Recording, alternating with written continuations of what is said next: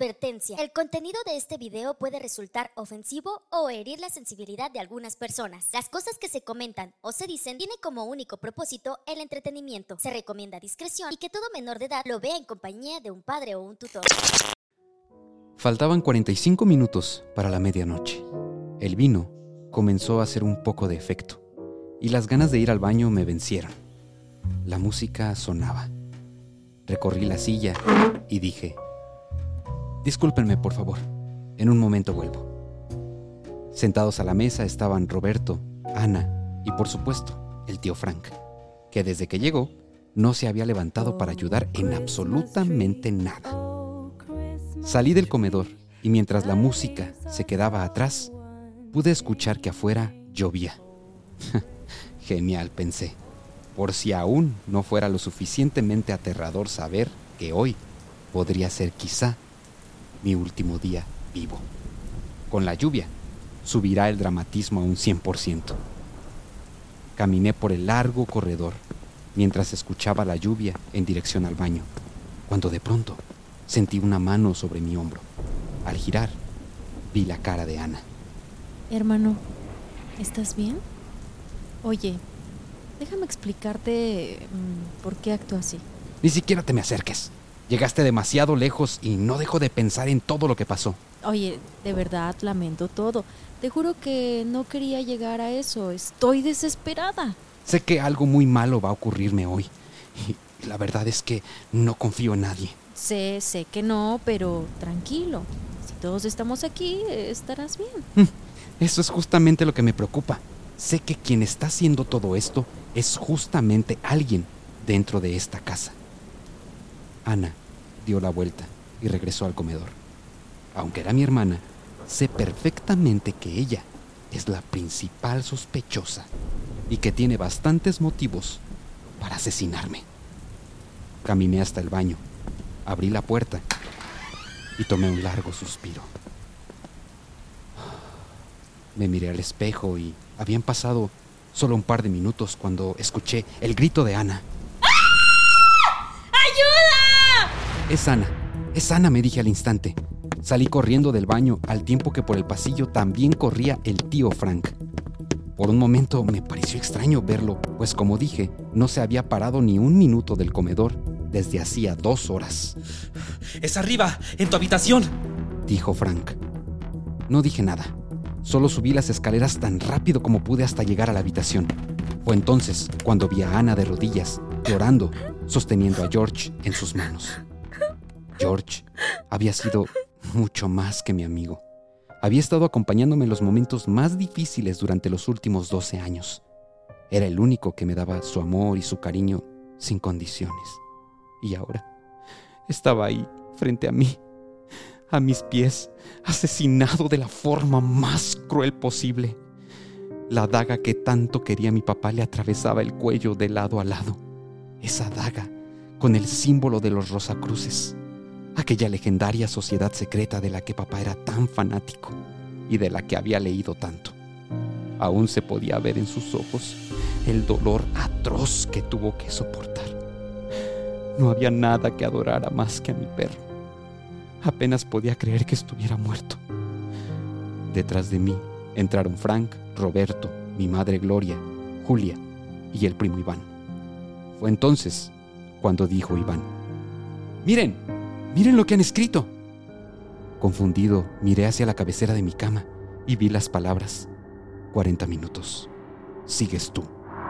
Escritas con pintura blanca. Sentí un nudo en la garganta que apenas me dejó decir en voz alta. Sé que, sé que es uno de ustedes. Sé que entre ustedes está la persona que le ha hecho esto a mi perro y que me intenta matar. Salgan de mi cuarto. Déjenme solo. No fue sino hasta que todos salieron que las lágrimas comenzaron a brotar. Tomé a George en mis manos y le dije, amigo, te prometo que daré con el responsable. Prometo que tu muerte no será en vano. Lo voy a descubrir.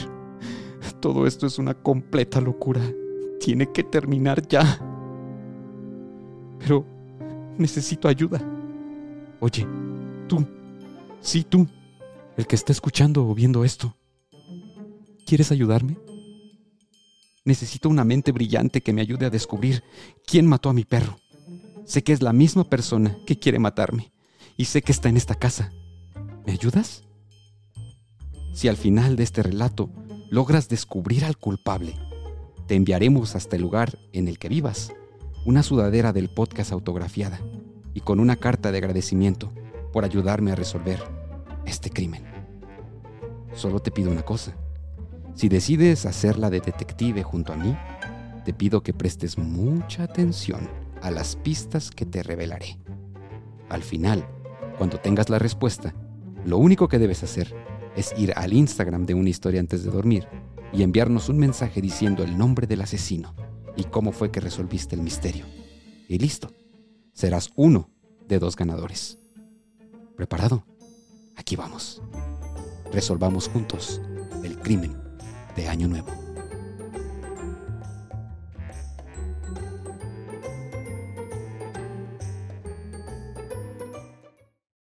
Antes de regresar al momento del asesinato de George, déjame contarte cómo fue que todo comenzó.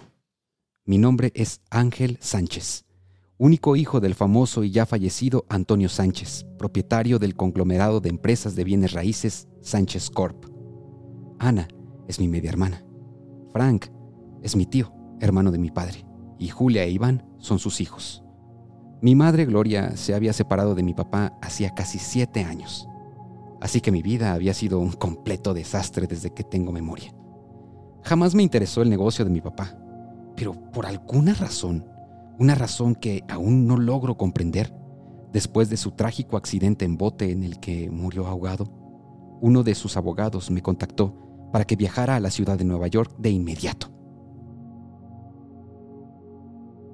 Al parecer, mi papá había dejado un último deseo en su testamento, que la empresa fuera vendida y que todo el dinero se depositara en un fideicomiso que se liberaría cuando cumpliera 21 años. Fue cuando todo esto se hizo público que las cosas comenzaron a ir aún peor. Frank, quien era accionista y director de Empresa Sánchez, estaba en completo desacuerdo. Aún recuerdo el día que el abogado me dio la noticia. Estaba en el tráfico de la ciudad mientras nos acercábamos al edificio donde trabajaba papá. Bajé del coche, tomé el ascensor y aún no me explicaba cuál era la razón por la cual el abogado me había llamado con tanta prisa. Entré en la oficina al tiempo que el abogado ya me esperaba. Entre, por favor, Ángel, y cierre la puerta, dijo el abogado casi murmurando. Cerré la puerta y tomé asiento al tiempo que el abogado tomó unos papeles y me fue explicando de la forma más específica posible lo que pasaría con Empresa Sánchez. Fue en ese momento cuando entró mi tío, casi rompiendo la puerta. ¡Alto! Por favor, Ángel, tu padre no estaba pensando bien cuando escribió esto. Puedes hacer que todo cambie. Salga de aquí de inmediato, por favor. Ya está hecho. La empresa se venderá, como Antonio quería, y el dinero estará en un fideicomiso a nombre de Ángel. No hay forma de revertirlo. Está loco. Eso no pasará. Ángel, tú puedes detenerlo. Ángel, solo firma aquí. No hay nada de qué preocuparte. Tu padre dejó todo listo. Solo firma. Me dijo el abogado al tiempo que me dio un bolígrafo. Si firmas ese papel te arrepentirás, te lo juro. Frank nunca me había caído bien. Y por supuesto que no quería tener nada que ver con él.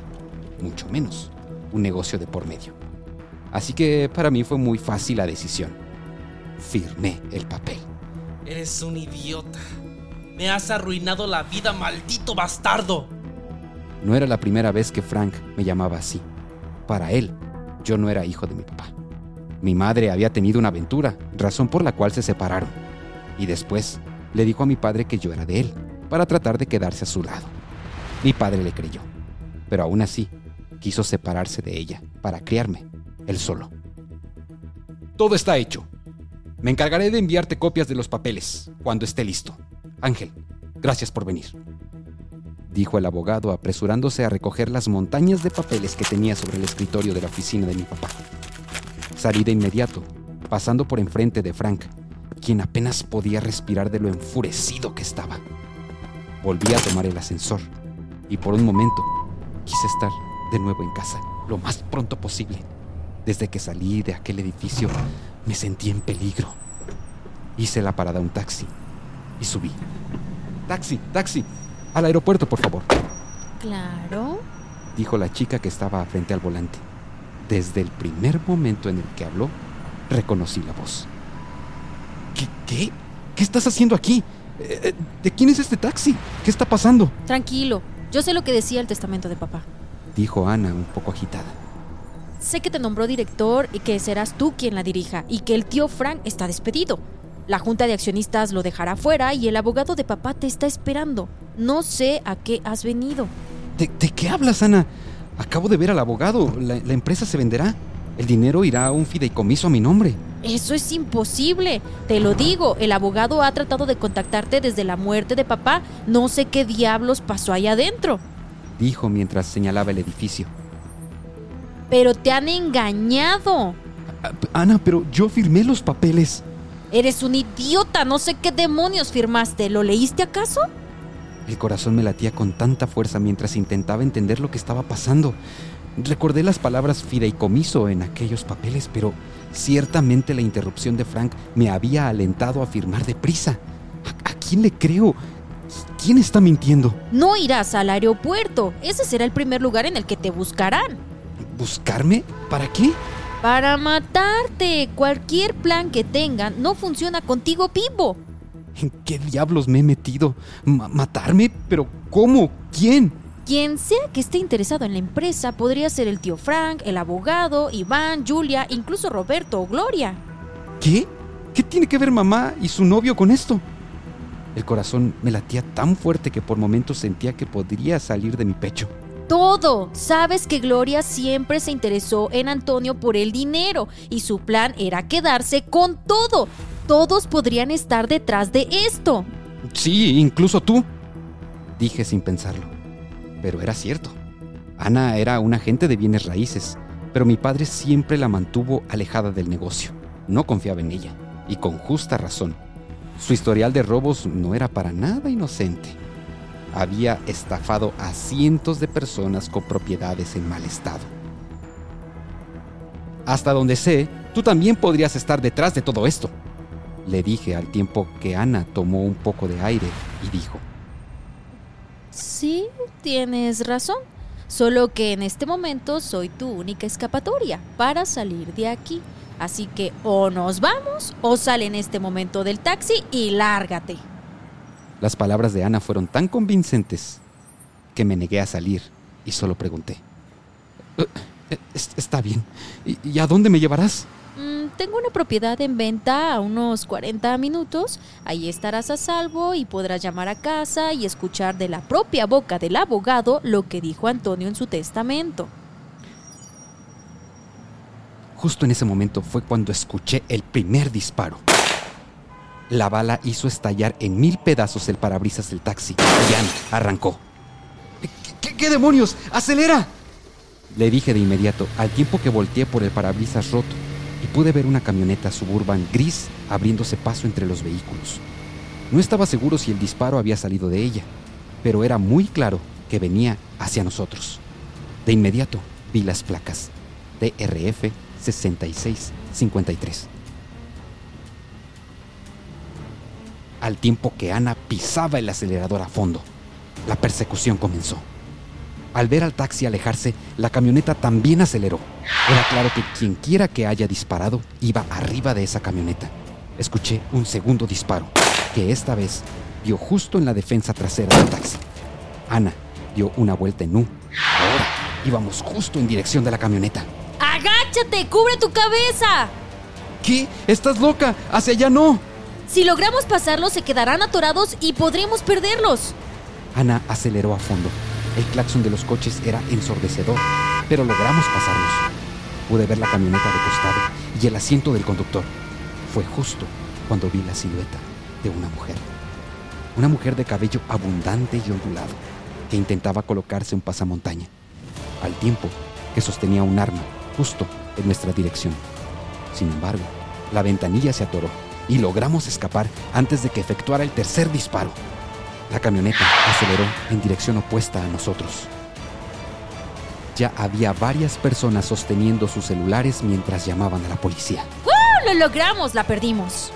Me sentía mareado, desorientado. Eh, quise vomitar. Aguanta, estaremos a salvo en unos minutos. Todo estará bien. Toma. Me dijo al tiempo que me extendió una botella de agua, a la cual le di un gran trago. Muchas gracias, Ana. Me has salvado. Me tranquilicé un poco, pero casi al instante comencé a sentir mis párpados muy pesados. Un sueño incontrolable comenzó a invadir mi cuerpo y mi vista se puso borrosa. Tranquilo, solo relájate y deja que haga efecto, no te resistas. ¿Qué? ¿Me drogaste? ¿Qué, qué vas a hacerme? De pronto, silencio total. Caí en una oscuridad tan profunda que no hay nada que pueda recordar en un buen rato. Querido detective, hagamos un pequeño paréntesis para repasar los hechos y analizar la historia hasta ahora. Antonio murió ahogado en un accidente y dejó un testamento, pero aún no sabemos con exactitud qué decía. El abogado que vio a Ángel en la oficina dijo que la empresa se vendería y el dinero sería para él.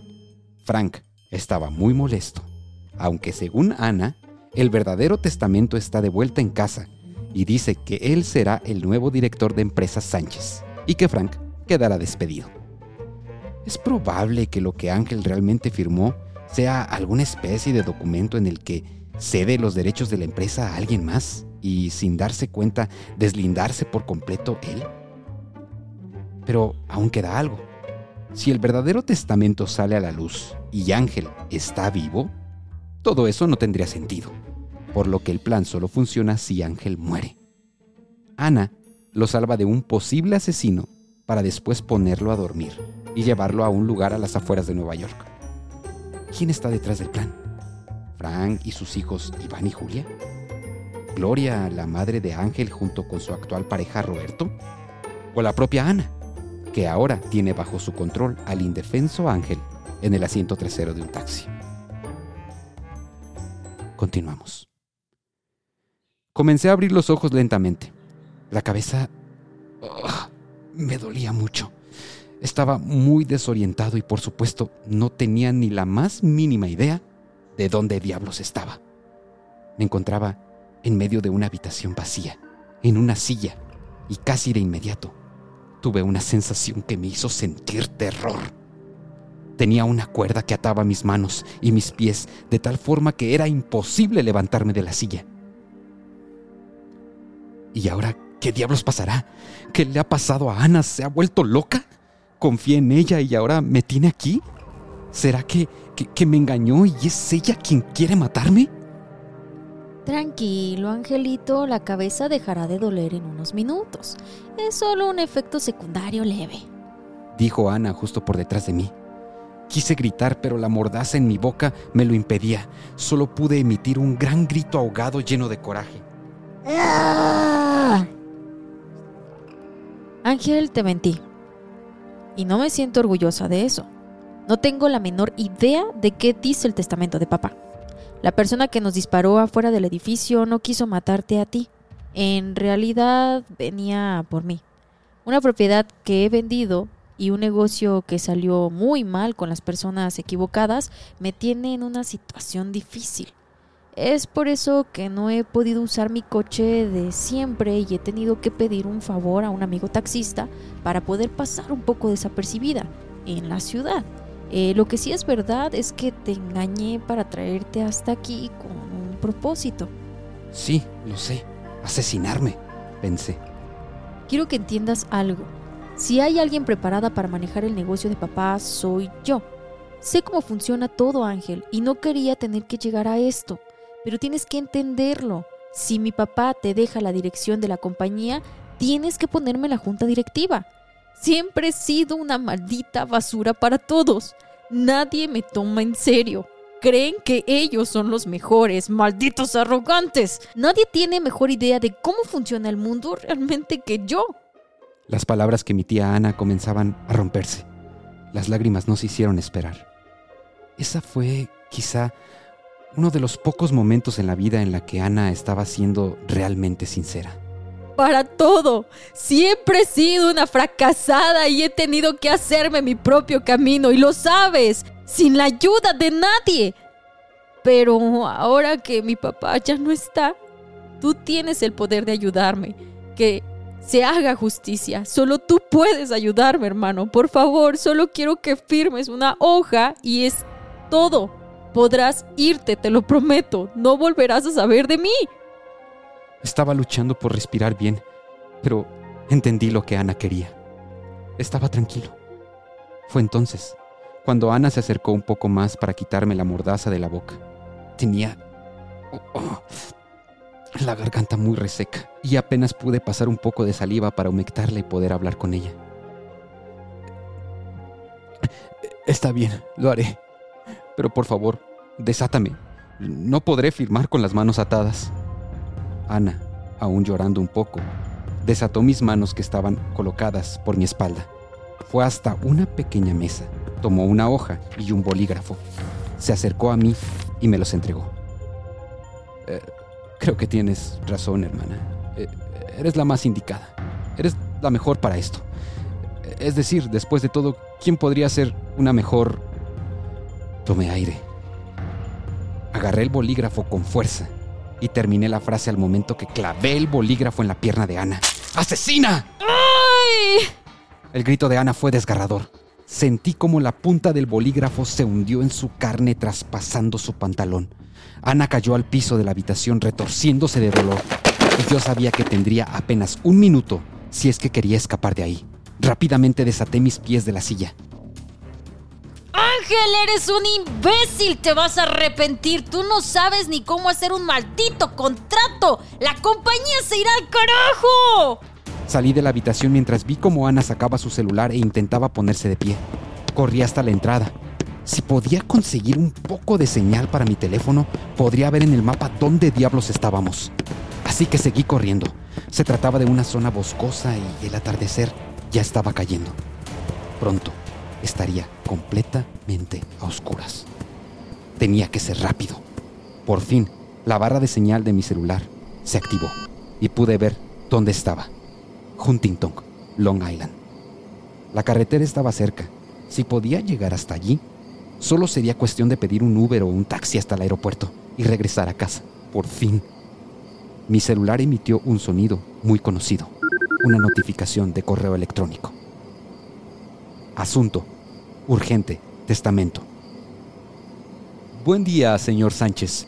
Mi nombre es Tomás Ramos. Soy asesor legal y abogado de su padre, el señor Antonio Sánchez. Me comunicó para hacer de su conocimiento que soy el guardián del testamento dejado por Antonio. Y es sumamente importante que acordemos una cita para discutir algunos detalles en él, antes de que sea revelado a todos los integrantes de la familia. Espero su respuesta lo más pronto posible. Adjunto se encuentra una copia del testamento para que puedas ir revisando los detalles. Pie de correo, Ramos y Asociados, Ciudad de Nueva York. ¿Será acaso otro engaño? ¿O se tratará realmente del abogado de mi papá? Mi celular volvió a emitir otro sonido, esta vez diferente, una alerta de mensaje de texto. Número desconocido. El mensaje solo decía, a las 12 del primero de enero morirás. Tus horas están contadas. Nos vemos en la cena. La sangre se me heló por completo y por un momento los músculos de mis piernas se paralizaron y me impidieron seguir corriendo. Maldita loca, pensé en Ana sosteniendo el celular antes de salir de la casa. Intenté llamarla, pero nada. La carretera estaba a solo unos metros. Para ese momento, la noche había caído. Tan pronto como estuve al pie de la carretera, tomé un taxi que por suerte pasaba. No pude evitar imaginar a Ana al volante. Respiré aliviado al ver que se trataba de un señor indio que muy amablemente accedió a llevarme al aeropuerto.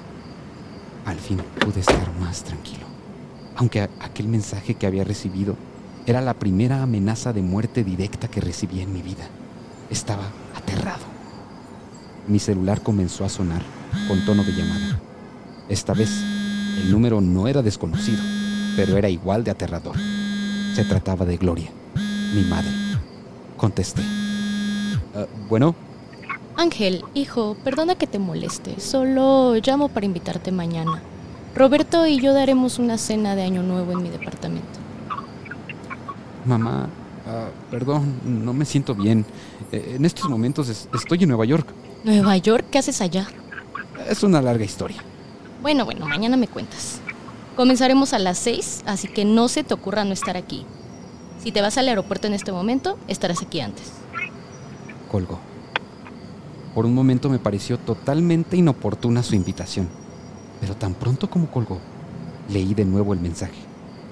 Nos vemos en la cena, decía. Ahora entendía a qué cena se refería. El asesino me quería ahí. Y por supuesto que no se lo pondría tan fácil. Quizá lo mejor será ir a la estación de policía. Con una amenaza escrita tengo una prueba real de que alguien me quiere muerto. En el departamento de Gloria, en Florida, Gloria y Roberto discuten. Listo, Ángel vendrá a los C. Ha sido un día de locos. dijo Gloria al tiempo que dejaba un pasamontaña en el tocador de su habitación y dejaba su frondosa cabellera ondulada al aire. Roberto permanecía sentado en la cama. Ah, Esa maldita Ana se logró escapar. ¿Sabes qué me resulta completamente fuera de lugar? Que alguien más estaba con ella en el taxi, pero no logré ver quién era. Has llegado muy lejos, Gloria. ¿Intentar matar a Ana? Eso es incluso demasiado para mí. Es tu hija, Hijastra. dijo aclarando.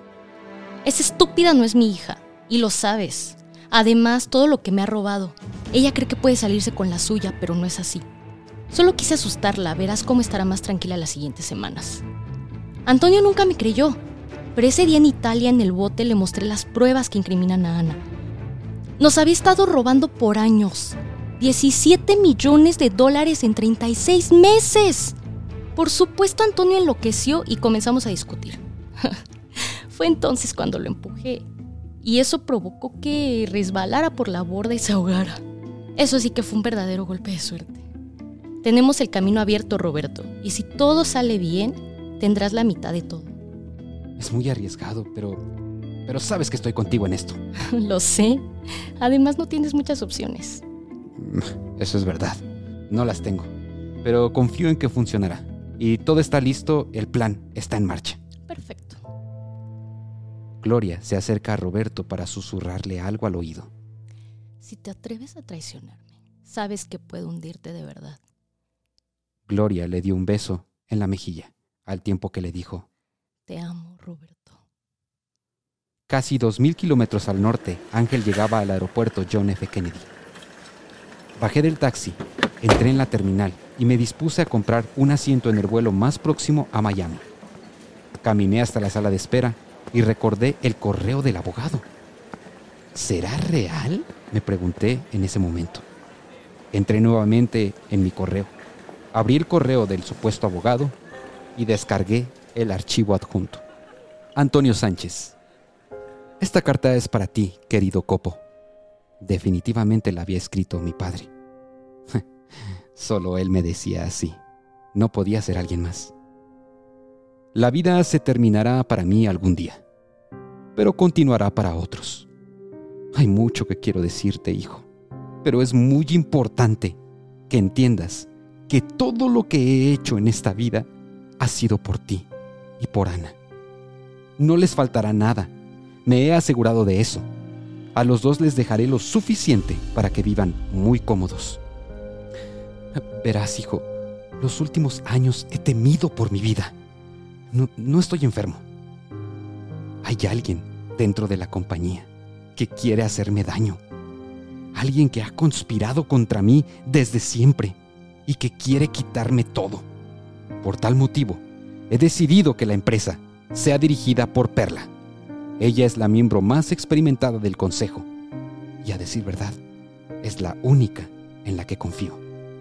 Sé que sabrás entender esta decisión. Si llegas a leer esto, probablemente he muerto. Hijo, cuídate.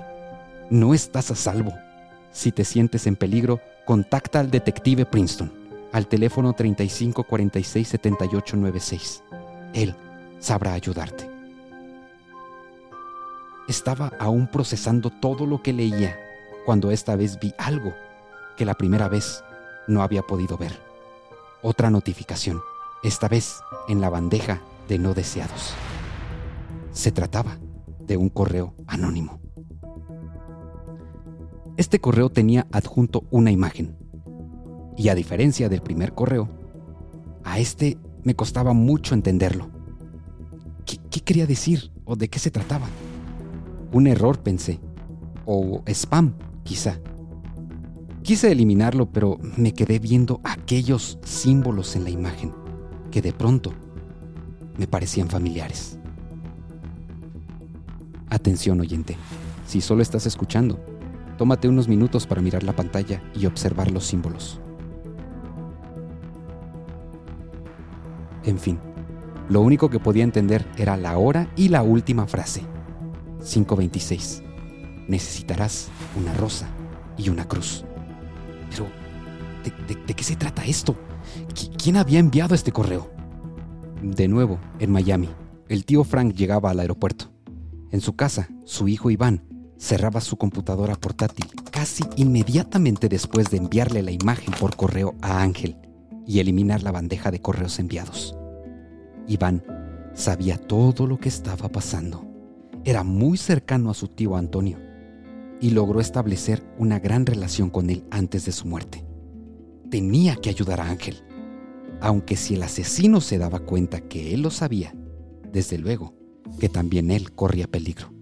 Así que confiaba en que Ángel pudiera resolver el código y dar con la identidad del asesino. El tío Frank caminó a su casa, marcaba por teléfono a su hija Julia. Estaré en casa en 10 minutos. Estén listos, por favor. Ángel firmó el documento y se creyó por completo la actuación del abogado que, por cierto, cobraba una fortuna. Así que espero que esté todo listo para realizar la transferencia. Está bien, estaremos listos. Frank colgó el teléfono. Después llegó por sus hijos y juntos, Frank, Julia e Iván llegaron al departamento de Gloria. Fueron los primeros en llegar. Ana llegó unos minutos después y al final llegué yo, Ángel. Había llamado al detective Princeton, quien estaba al tanto de la situación. Es así como llegamos al gran día y volvemos al inicio de esta historia. 31 de diciembre del año 2023, 6.30 de la tarde, Miami, Florida. Todos como una hermosa familia, reunidos en el departamento de mi padre. Yo, de rodillas, con el cuerpo de George en mis brazos, solo, en aquella habitación, llorando desesperadamente. ¿Qué es todo esto? ¿Quién está detrás de todo? ¿Ana, mi madre, el tío Frank, acaso? ¿Quién mató a George? ¿Quién quiere matarme? ¿Y quién ha enviado esa estúpida amenaza? Y además está ese código extraño que me han enviado por correo. No sé qué pasa. De pronto, un rayo de luz se posó sobre la daga que atravesaba el cuello de mi perro. Y un golpe de adrenalina comenzó a invadir mi cuerpo. La daga tenía un par de símbolos. Eran idénticos a aquella imagen que había llegado por correo. Era por eso que me parecían familiares. Ya los había visto antes en esta daga precisamente.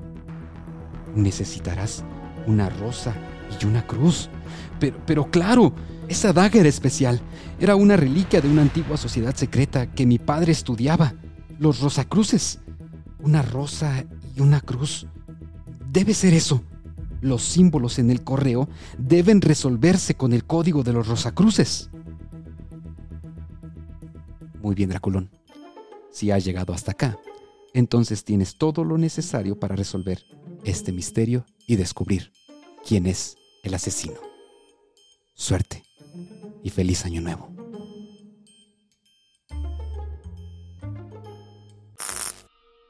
Hey, espera, ¿a dónde crees que vas?